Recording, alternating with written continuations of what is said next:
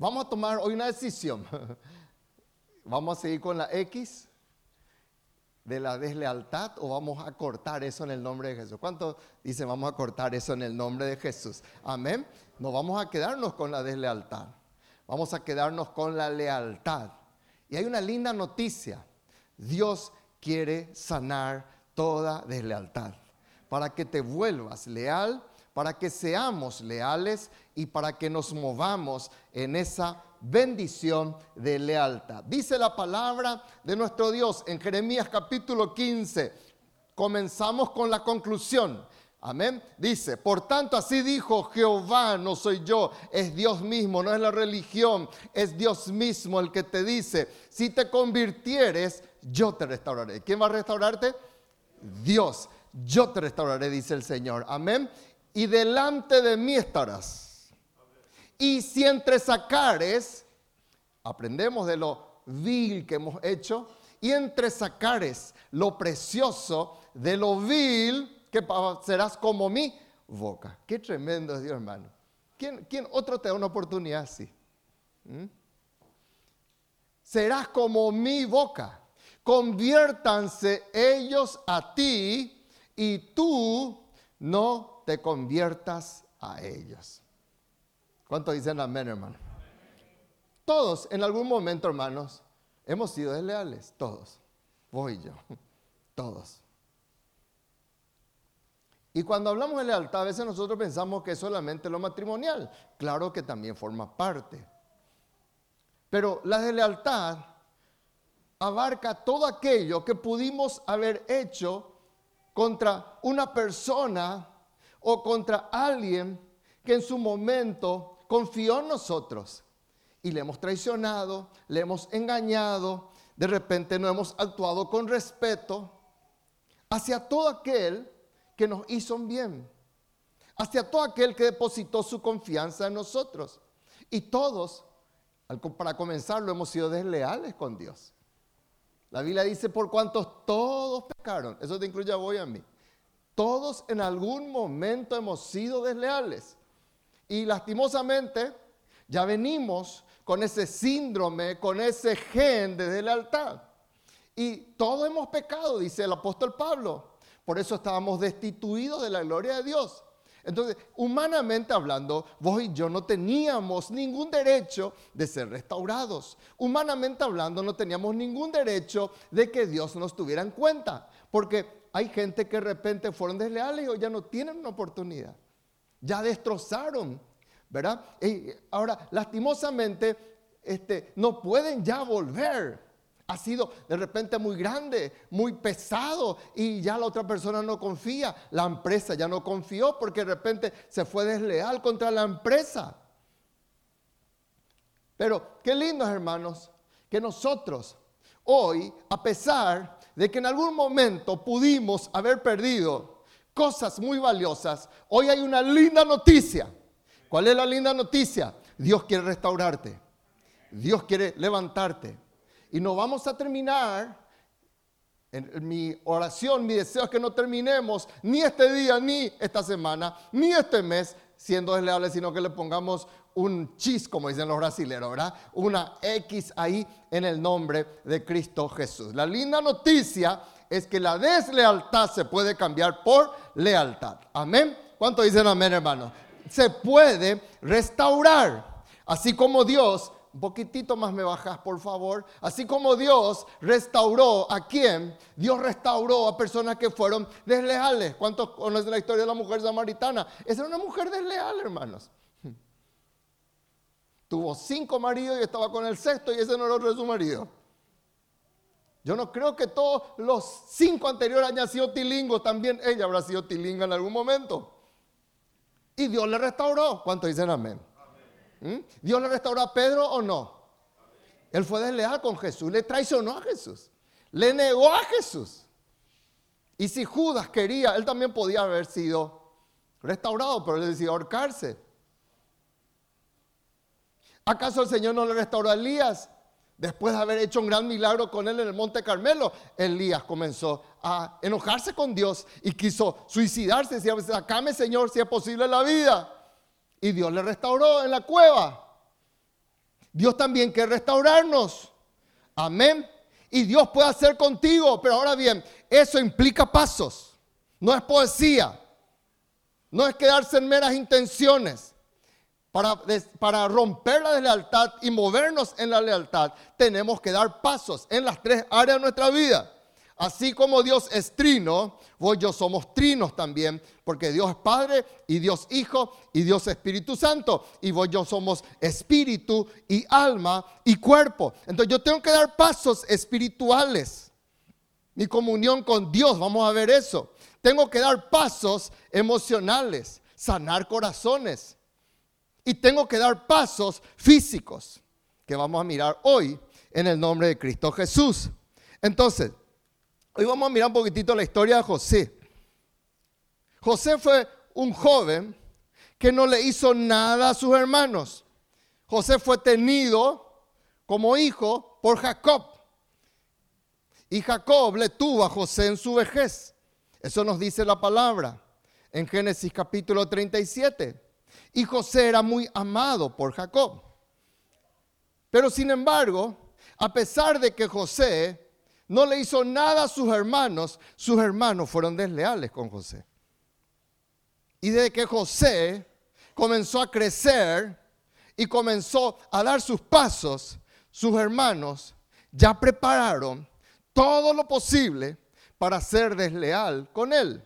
Dice la palabra del Señor, versículo 4, que lo primero era que le aborrecían, no era querido por sus hermanos.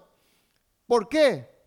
Porque él, su papá cometió un error que ningún papá tiene que cometer, el tener hijos preferidos.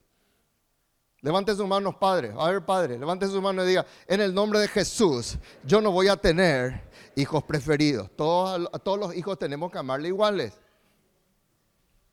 Cuando vos tenés un hijo preferido una hija preferida, estás levantando, ¿qué cosa?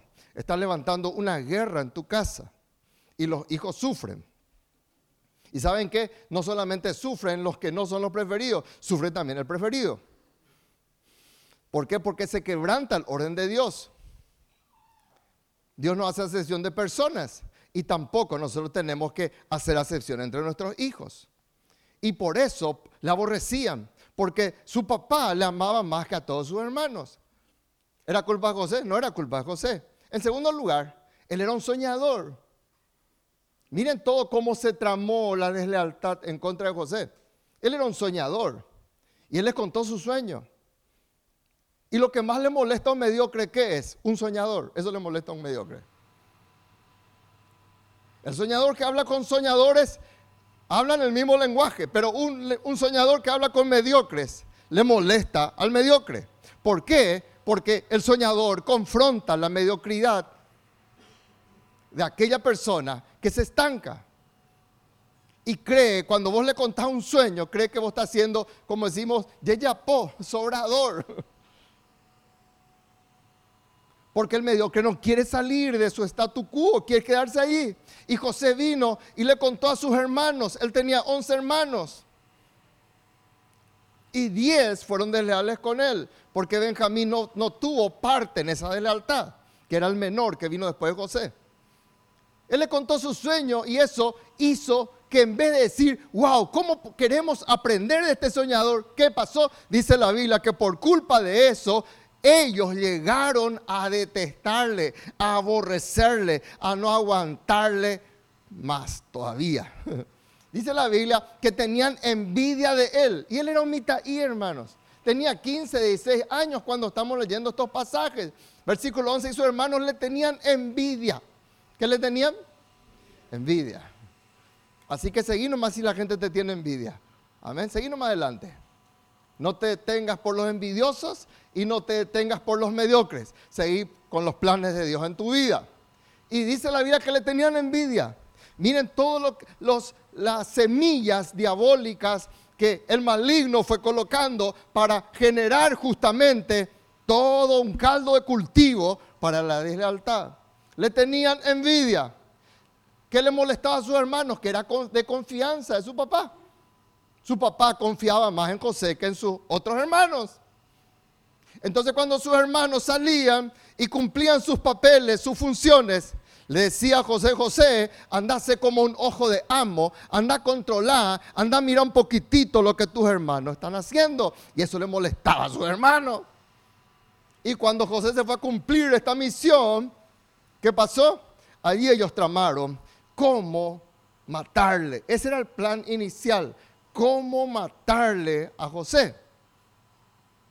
Pero ahí intervino Rubén, el mayor, el hermano mayor, el número uno, y él dijo, cuidadito que le hagan daño. Y cuando Rubén se fue a hacer una gestión, ellos aprovecharon y le vendieron a su hermano como esclavo a los ismaelitas. Eso está en Génesis capítulo 37.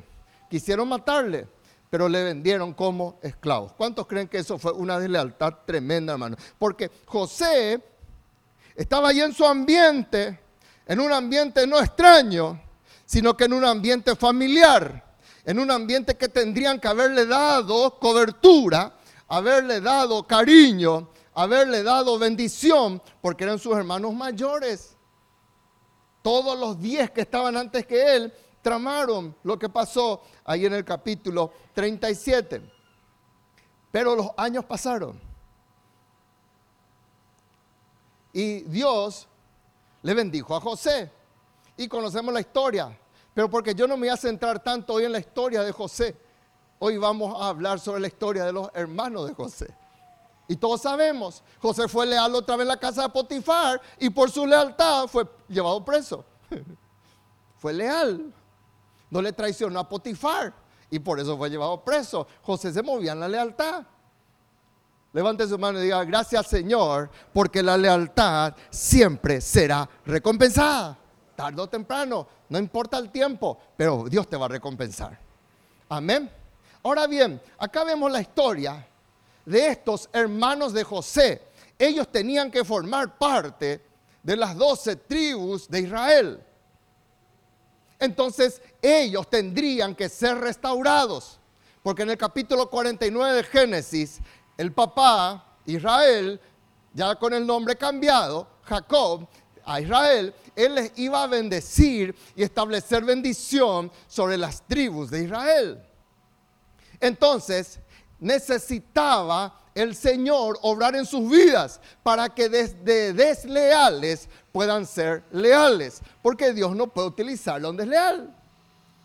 entonces Dios tuvo que intervenir y Dios permitió muchas cosas para que pasaran ese proceso los diez hermanos de José. ¿Por qué? Digo 10 porque Benjamín no tenía nada que ver en toda esa mentira.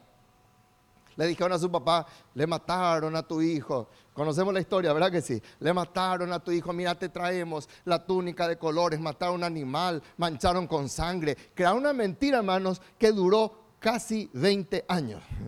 Pero llegó el momento de qué cosa? De recuperar en el nombre de Jesús la lealtad perdida cómo recuperar esa lealtad perdida y pasar a ser prosperados. En primer lugar, vamos a mirar cuatro principios, ya nos vamos enseguida a casa.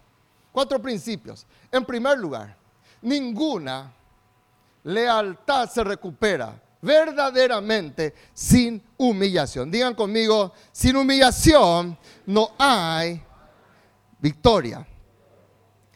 José era el canal de Dios para que ellos pasaran por ese proceso. Pero estos hermanos de José tenían que entender algo muy, muy importante. ¿Qué cosa? Que sin humillación ellos no iban a ver la victoria. Ellos sin saber estaban allí porque las papas quemaban, ya no tenían dinero y el papá les dice, vayan a Egipto porque se estaban cumpliendo el sueño de José, la, traducción, perdón, de todo lo que José le dijo al faraón, de que vendría el periodo de las siete vacas flacas que iban a devorar las siete vacas gordas. Y cuando ocurre esto, es cuando las vacas flacas comieron en un sentido espiritual las vacas gordas. Entonces estos hermanos de José, de parte mismo del, del papá de José, de Faraón, se fueron a Egipto a buscar comida. Y ahí llegó el tiempo de la confrontación de la deslealtad para ser victoriosos. Y dice la Biblia que tres veces los hermanos de José se humillaron. Versículo 42, 6, José era el señor de la tierra. Miren dónde ya estaba José. José ya era el segundo hombre más importante de la tierra.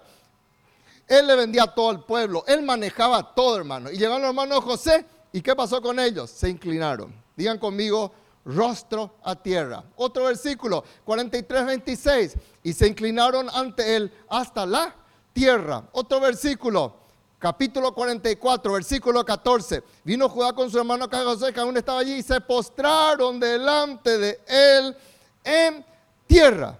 Escúchenme bien, ninguna restauración puede ocurrir sin una verdadera humillación. No es solamente disculpame. Y si querés así, estas son mis condiciones. No va a haber victoria en un hogar así. No va a haber victoria en una vida así. La verdadera, el romper la deslealtad para volvernos en lealtad y volvernos de personas que han fallado es con humillación.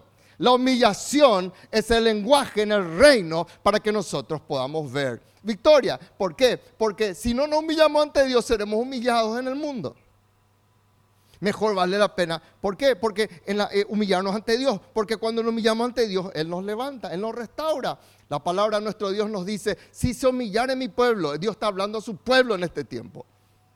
Dios le habla a su pueblo. Porque duele decirlo, hermano, uno de los pueblos más orgullosos quizás el pueblo de Dios. Por eso muchas cosas no pasan en las vidas.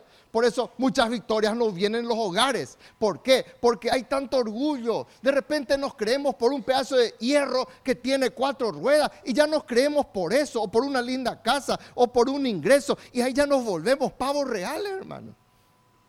Y Dios dice, si se humillare mi pueblo, Miren lo que va a pasar, sobre el cual mi nombre no está hablando a la persona que no tiene temor de Dios. Dios le está hablando a su pueblo. Entonces, si oraren y buscaren mi rostro, se convirtiendo en sus malos caminos, ¿qué va a pasar?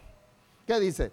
Yo les voy a, a, restaurar, yo voy a abrir los cielos, yo les voy a perdonar sus pecados, yo voy a hacer todas estas cosas y yo voy a sanarles. Muchas heridas en los hogares no vienen por humillación porque si una persona nos humilla verdaderamente, cuidado, hay peligro latente. Hola iglesia, ¿qué hay? Hay peligro latente. Está allí. Es como aquel niñito que está sentado en la piscina sobre una pelota inflable.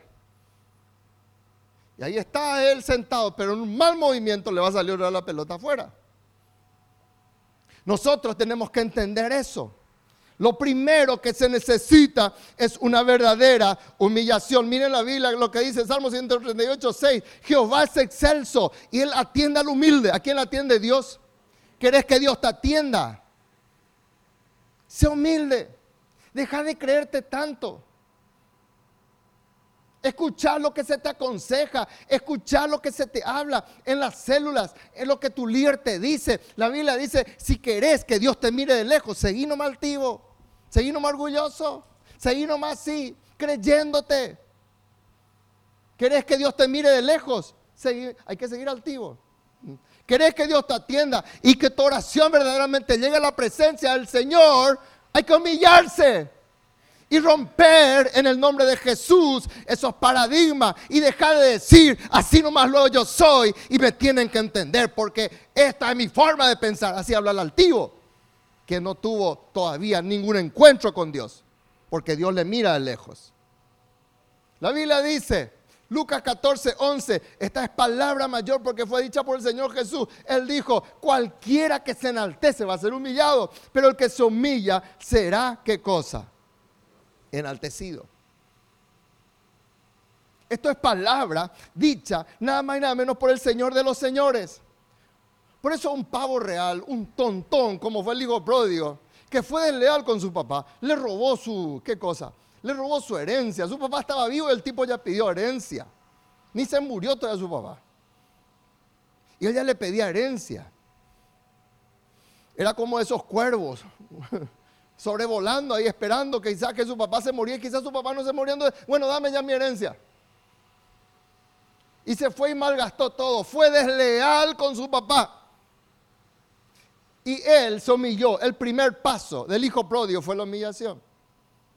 Dice la palabra de Dios, volviendo en sí, cuando un altivo se vuelve humilde, vuelve en sí. si un altivo sigue altivo, sigue fuera de sí. Y es un peligro. Es un peligro en la casa. Es un peligro en la empresa. Es un peligro en la calle. Es un peligro en donde va. Porque si hay una cosa peligrosa es el altivo, hermanos. Porque solamente piensa en su ombligo. El hijo pródigo, volviendo en sí, eso, con ello él se estaba humillando. Con ello él, él estaba reconociendo su pecado. Él estaba allí humillado en la presencia del Señor en pleno. No, no estaba en un culto de avivamiento, estaba en un chiquero reconociendo su orgullo. En segundo lugar, queremos dejar de ser desleales para ser bendecidos y prosperados y movernos en la lealtad. En segundo lugar, digan conmigo, necesito reconocer la culpa. Otra vez, necesito reconocer la culpa. Dice la palabra del Señor que José comenzó a apretar los tornillos y comenzó a apretar la tuerca y sus hermanos todavía no le conocían que era él el Señor de aquella tierra. Habían pasado 20 años y aquel adolescente hoy ya era todo un hombre. Y no, no, solamente era un hombre, sino que era un hombre poderoso. Era el Señor prácticamente de la tierra, porque todo el faraón le dejaba a él. Y no le reconocieron. Encima los egipcios se maquillaban. Entonces, eh, para ellos eh, José no era José, eh, era cualquier otra persona. Pero cuando comenzaron a apretar los tornillos, José, dice la Biblia, decían el uno al otro, verdaderamente hemos pecado. ¿Qué hace? El que quiere salir de la lealtad a la lealtad, digan conmigo, reconoce la culpa. Vamos a iglesia, díganme fuerte, reconoce la culpa. Dijeron sus hermanos, verdaderamente hemos pecado contra nuestro hermano pues vimos la angustia de su alma. Miren qué orgullosa es la gente. Vio la angustia de su hermano. Está viendo la angustia de su esposa. Está viendo la angustia de su esposo. Está viendo la angustia de sus padres. Pero no le interesa porque están altivos en aquel entonces. Pero ahora él estaba, ellos estaban humillándose. Se humillaron. Pero el segundo paso es reconocer la culpa. Hay gente que se quiere humillar, pero no reconoce la culpa. Y no, va al segundo proceso. Ellos dijeron, hemos pecado contra nuestro hermano, vimos la angustia de su alma, por eso ha venido, y no la escuchamos, por eso ha venido sobre nosotros esta angustia. Ahora José ellos no estaban en angustia, ellos estaban en angustia. Porque desleal siempre va a pasar angustia. Y vino sobre nosotros, ¿qué cosa? Esta angustia. Entonces Rubén le respondió diciendo, no les hablé yo, no les dije, no pequen contra el joven, no me escucharon. He aquí se nos demanda su sangre. Hermanos, gloria a Dios por la humillación. Pero después de la humillación, nosotros tenemos que dar el otro paso. El paso es reconocimiento del pecado, comenzar a dar pasos. Una persona que dice humillarse, pero que nunca da pasos, no reconoció su pecado. Eso es Biblia. Eso no es algo que yo digo. Por eso el hijo pródigo no se quedó ahí humillado en el chiquero y él no dijo, perdóname Señor, y se quedó allí. No, el hijo pródigo dio pasos. Aquí los hermanos de José estaban reconociendo su culpa. Pasaron 20 años y ellos seguían con esa culpa. Ellos comenzaron a humillarse, se postraron, pero ahora tenían que decir, hemos pecado. ¿Qué hay que decir? Hemos pecado. Hay gente que nunca sale de su estancamiento porque es orgulloso y porque nunca dice, fui yo el que falló y pone excusas, excusas, excusas. Y no puede dar, no puede victoria, porque estos son pasos del manual de la vida, que es la Biblia. Y el segundo paso, el hijo pródigo, fue reconocer su pecado. Él dijo, me levantaré. ¿Qué hace el que se humilla? Se levanta, digan conmigo, se levanta, se levanta y da pasos. Yo no creo una persona que hizo humillarse, pero que nunca da pasos. Porque el que se humilla da pasos. El que se humilla cambia. El que se humilla cambió y da paso verdaderamente. Andaba, caminaba torcido, pero ahora anda por el camino recto. O si no, lo que hizo fue un maquillaje. Pero cuando el hijo pródigo y los hermanos de José se humillaron, ellos dieron otros pasos, que es reconocer la culpa. Y él dijo, yo me voy a ir, yo me voy a levantar y yo voy a confesar, Padre, he pecado. Eso es confesión, hermanos. Eso es verdadero reconocimiento. El hijo pródigo, he pecado. Él no dijo, ah, no, vos lo me trataste mal. Vos no fuiste buen líder, no oraste por mí. Yo te pedí que ayunes un día por mí. No fuiste capaz ni ayunar una hora por mí. No, tontería. Ese no se arrepintió nada. Él dijo, me levantaré e iré a mi padre y le diré, Padre, he pecado contra el cielo y contra ti. Porque la verdadera humillación se reconoce o se manifiesta con el reconocimiento de la culpa. ¿Cuántos dicen amén? No es tranquilo nomás, yo voy a solucionar todo. Amén. Es lo que el hijo pródigo le estaba diciendo a su papá, papá, yo te estafé, papá, yo hice daño, yo quiero reconocer la culpa. Yo hice pasar vergüenza a la familia porque era una maldición para los israelitas que un hijo suyo trabaje con animales que son considerados inmundos para ellos. Y ahí estaba el tipo, moviéndose y trabajando en maldición. Pero el papá estaba esperando, yo estuve hablando mucho de eso con mis doce el, el jueves. La verdadera humillación y el papá estaba esperando eso porque quería ver a su hijo totalmente restaurado. El tercer punto es algo que no hablamos mucho. Y yo reconozco que de repente no he hablado mucho de eso, pero es restaurar el agravio. Digan conmigo, necesito restaurar el agravio. Con más fuerza digan. necesito restaurar el agravio. Jacob se dio cuenta. Y él se dio cuenta que su hijo de repente metió en la pata. Y él estaba en verdadero periodo de hambre. Por eso le mandó a sus hijos de Israel a Egipto. ¿Y qué pasó? Jacob les dice esto. Israel, su padre le respondió, pues que así es, hacedlo. Y acá viene, tomad de lo mejor de la tierra en vuestros sacos. ¿Qué dice? Y llevad a aquel varón un presente, un poco de bálsamo, un poco de miel, un poco de aromas, un poco de mirra, nueces y almendras. ¿Y qué es lo que ellos estaban pasando, hermanos? Ellos estaban pasando hambre y, la piola. José, el Jacob estaba dando algo que para él era demasiado valioso. Estaba dando su reserva de todas aquellas cosas que eran alimentos no perecederos. La miel, las nueces, las almendras, sus últimos perfumes, todo Jacob estaba enviando. Entonces, ¿Qué es lo que nosotros encontramos? Que si queremos ver esa victoria, tenemos que aprender, ¿qué cosa? A restaurar el agravio. ¿Cómo? Trajeron su ofrenda en un momento de tremenda necesidad. ¿Saben por qué hay muchas economías y finanzas que nunca se levantan? Porque nunca restauran y restituyen y la restitución, hermanos, ya sea lo que nosotros leemos en Levítico capítulo 22, en Levítico capítulo 6, como en Éxodo capítulo 22, vemos de que muchas personas hoy ya no restauran. Siempre ponemos como ejemplo de que vamos a suponer que yo me voy y choco el coche de Hugo y le rompo su faro.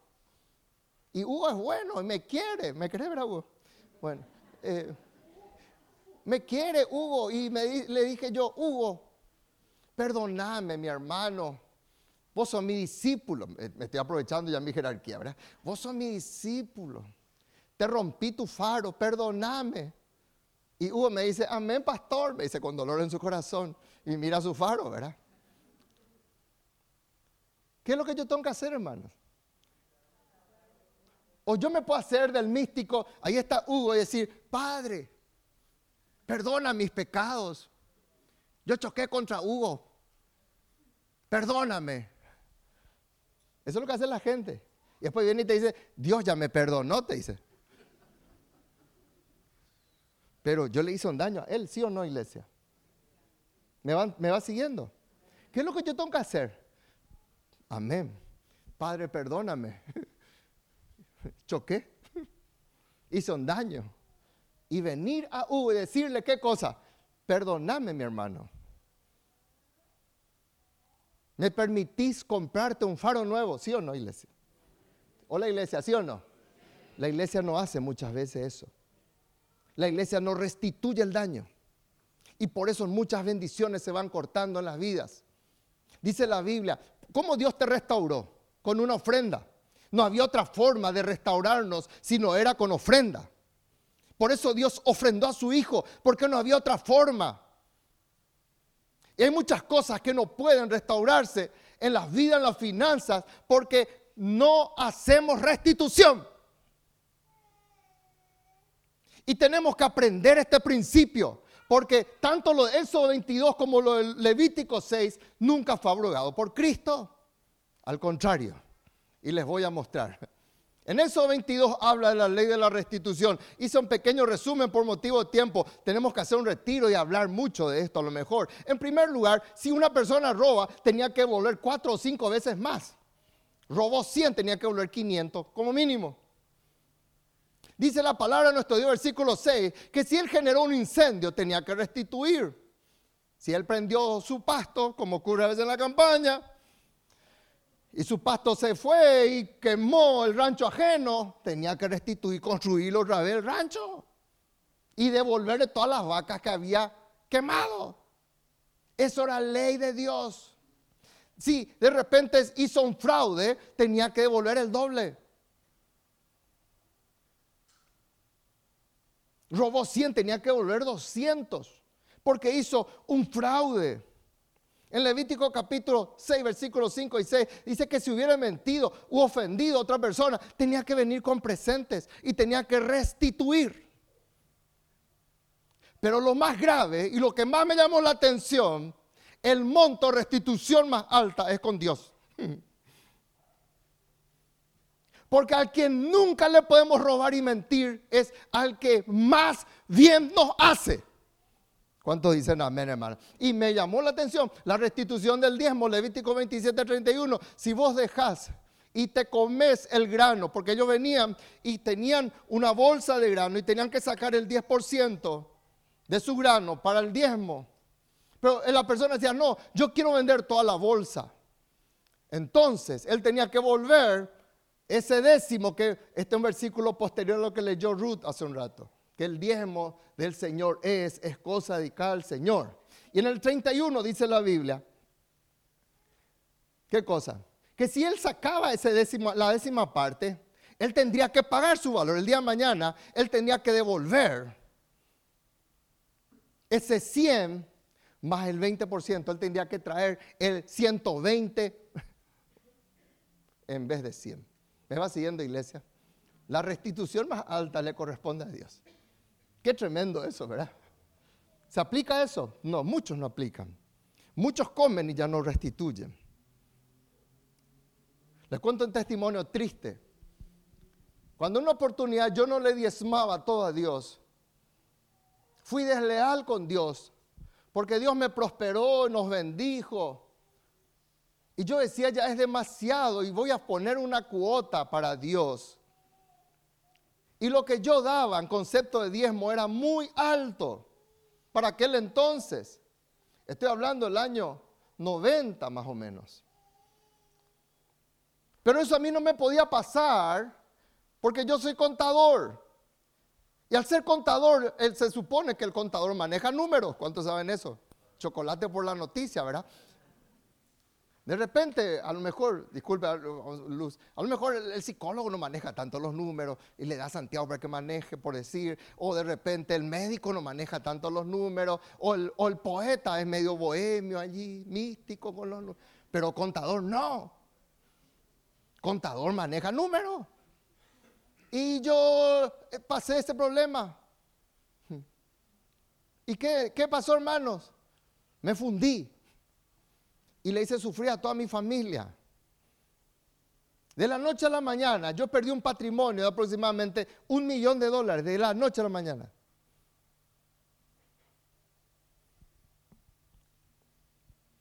Y yo me fui a Dios y me enojé y le dije, Señor, ¿por qué me pasa esto?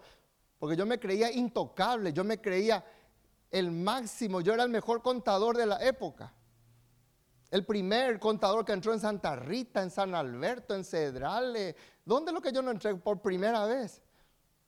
Me creía el ídolo. Y Dios me dice, me robaste. Y yo le dije, Señor, perdóname. Y Dios comenzó a recordarme todo lo que yo le robé. Porque yo no tenía que dar dos, tenía que dar mucho más que eso. Y diezmo es 10%. Y yo me, me, fundí, hermanos. Y le dije al Señor, Señor, yo voy a restituir.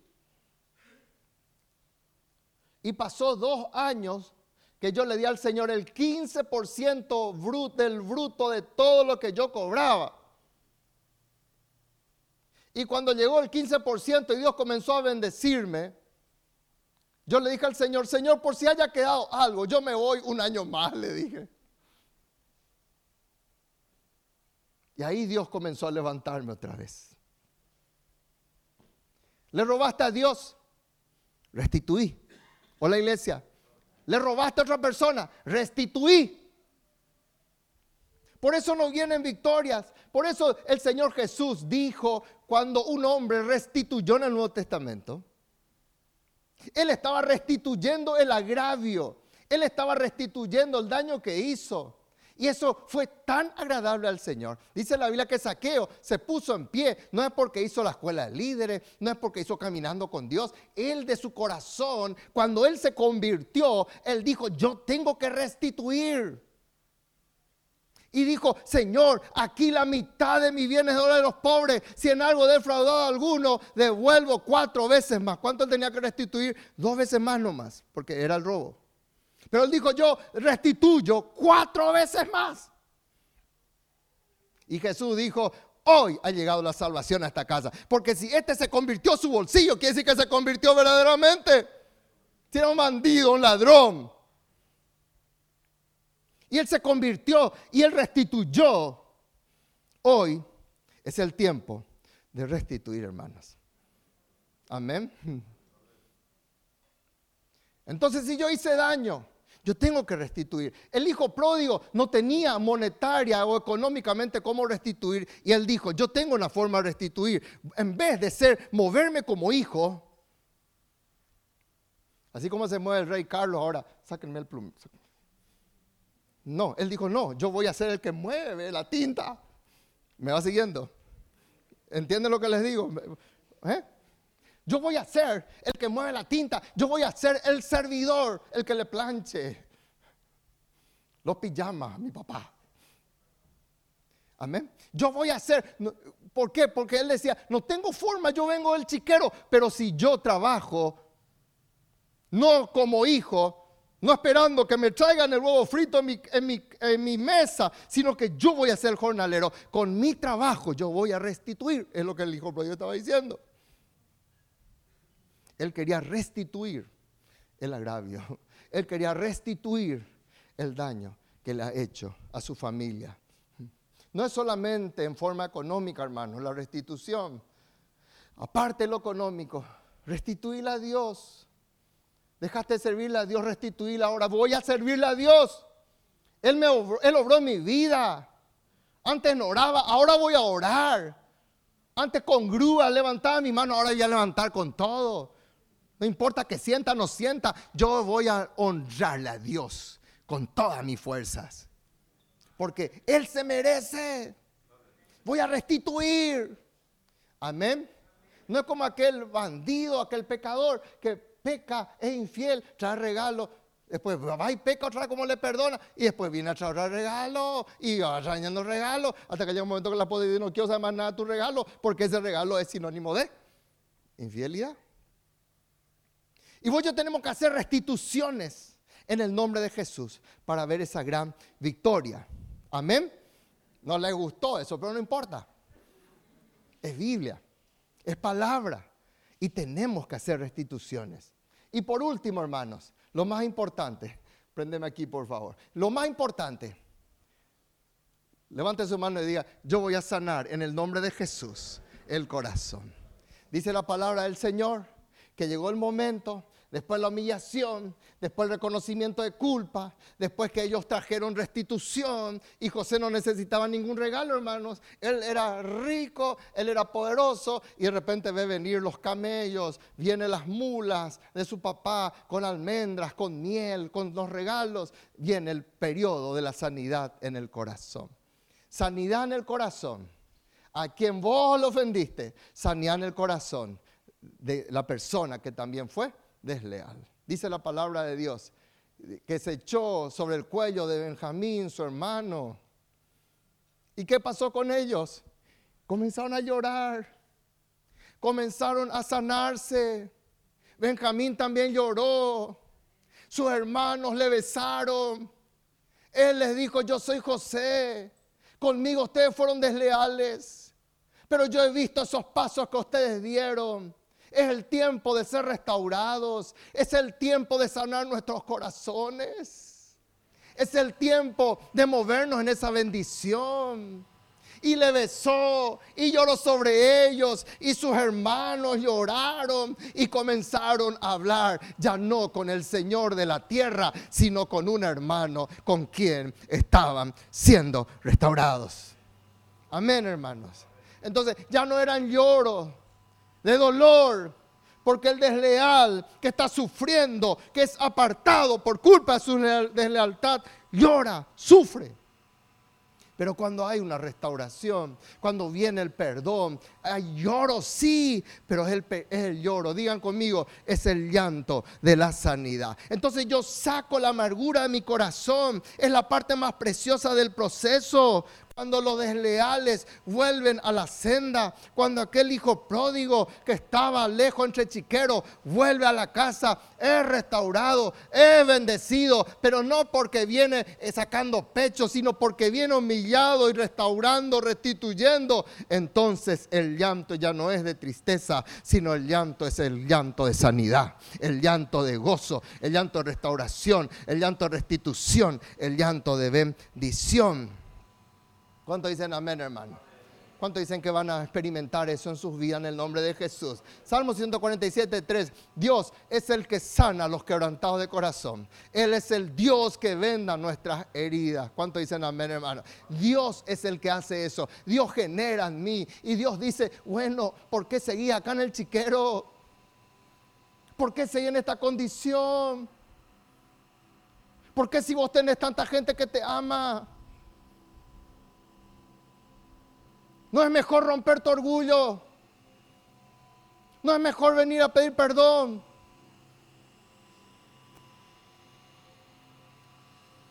Porque Él quiere sanar nuestro corazón. Él quiere sanar nuestras vidas. Él quiere sanar nuestras finanzas. Él quiere sanar nuestros hogares. Él quiere sanar nuestra comunión con Él. ¿Cuántos creen que Dios se merece, hermanos? La Biblia dice que el Padre. Yo le estaba diciendo a los discípulos que cuando hay una verdadera, hay un verdadero pedido de perdón y hay una verdadera restitución, el Padre si no perdonaba, él iba a estar en pecado. Porque el Hijo dio los pasos, se humilló, reconoció la culpa y vino para hacer restitución. Y el padre dijo, no hace falta que seas jornalero, voy a seguir siendo mi hijo. Y saben que yo nunca me di cuenta de esto, hermanos. El vestido ya estaba preparado. El anillo ya estaba preparado. El calzado ya estaba todo preparado. No había tiempo para ir a comprar en la tienda. Estaba todo allí esperando que ese hijo volviera en sí. Y él dijo, ahí está. Vayan, saquen. Acá está. Acá está el anillo, ahí está. Aquí está el calzado. Todo está preparado para cuando ese hijo vuelva a la casa. Pedro, otro de los que fue desleales con el Señor, maldijo diciendo, yo no le conozco a él. Y Jesús pasó y le miró, pero llegó el momento en que él tenía que ser restaurado, de desleal a leal. Y tres veces porque Pedro no entendía y Pedro seguía orgulloso. Por la tercera vez Pedro ya se quebró. Porque ahí se generó una tristeza que él no tenía. Por eso él se entristeció. Allí recién volvió en sí. Allí recién él se dio cuenta qué daño hice. ahí él le pudo decir, sí Señor, yo te amo. Vos sabés que te amo. Y el Señor le dice, bueno, vas a restituir. ¿Cómo se restituye? Vas a ir a cuidar a mis ovejas. Como conclusión, hermanos, es el tiempo de humillarnos. Es el tiempo de reconocer la culpa. Es el tiempo de restaurar, de restituir, de ofrendar, de traer sanidad al corazón. En Cristo, ¿cuánto dicen todo puede ser encaminado para bien? Hola iglesia, levante su mano y diga, gracias Señor, porque en ti todo puede ser encaminado para bien. Hoy es 9 de octubre y no juegues con la misericordia de Dios. Murió Jacob. Y sus hermanos decían, ahora que murió nuestro papá, José se va a vengar de nosotros. Y dice la Biblia que vinieron en la presencia de José y se volvieron a colocar rostro en tierra. Ya José era el hermano, no era el Señor de Egipto, pero ahora volvieron a colocarse rostro en tierra y le decían, acá estamos, si vos queríamos ser tu siervo, te hicimos tanto daño. Y acá José da estas palabras. El leal hablando a los desleales. El leal restaurando en Cristo a los desleales para que dejen de ser desleales y pasen a ser leales. Él les dice, ustedes pensaron contra mí. Pensasteis mal, pensasteis mal. Pero Dios, digan conmigo, Dios va a encaminarlo para bien. Qué corazón tan noble el de José, como el corazón de aquel padre, para bien, porque vamos a mantener en vida mucho pueblo. No tengan miedo yo les voy a sustentar a ustedes. Yo no les voy a devolver mal por mal como ustedes hicieron conmigo. Yo soy un hijo de Dios. Yo les voy a devolver bien por mal. Y no solo a ustedes. Voy a bendecirle a sus hijos. ¿Cuántos dicen amén? Voy a bendecirles. Y el que tendría que ser consolado, el líder sano por Dios, él le consuela a los otros. ¿Cuántos le dan gloria a Dios? Vamos a llegar a ese nivel. ¿Cuánto dicen amén? Vas a llegar a ese nivel. Él les consoló y Él les habló al corazón. Y yo creo que aprendieron, hermanos. Nunca más voy a ser desleal. ¿Cuántos dicen amén?